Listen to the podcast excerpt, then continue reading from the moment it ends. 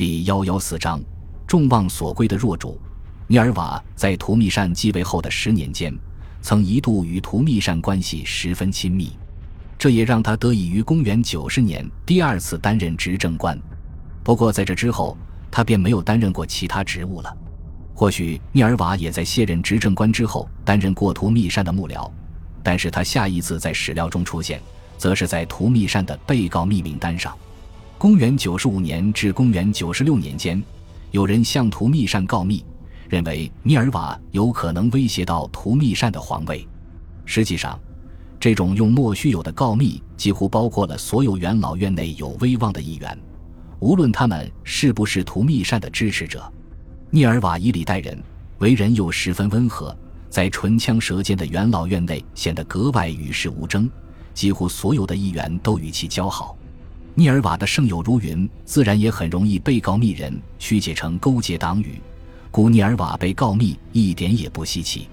对于被告密的潜在威胁，图密善一向杀伐果断，少有活口。但图密善念在涅尔瓦年事已高，且深受文学家与学子们的追捧，便开始犹豫要不要放涅尔瓦一马。在这个时候，一位与涅尔瓦交好的占星家来找图密善。占星家告知图密善，涅尔瓦的占星结果显示他大限将至。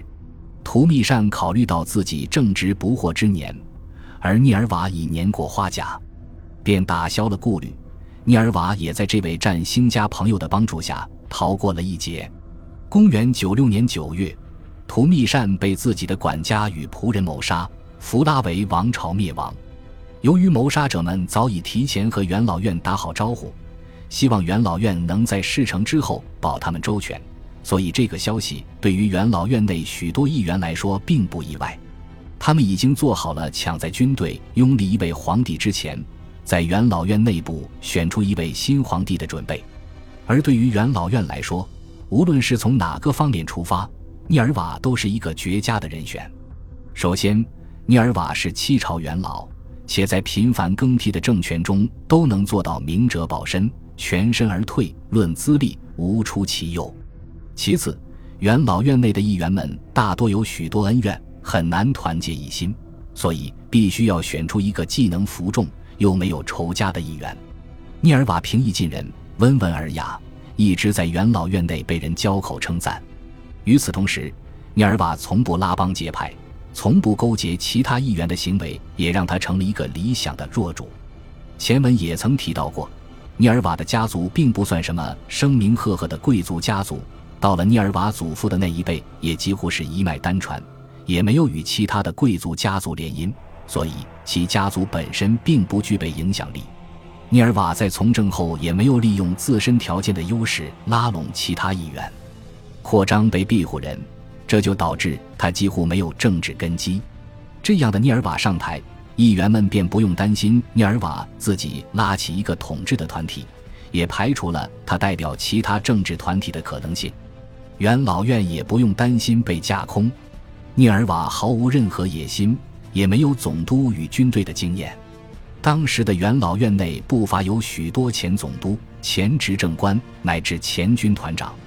对于元老院来说，涅尔瓦长于文学、艺术与诗歌，而非行政。军事与管理，所以在其继位之后，务必要依附于元老院来管理帝国。这也就相当于彻底废除了图密善自立门户的皇宫政府。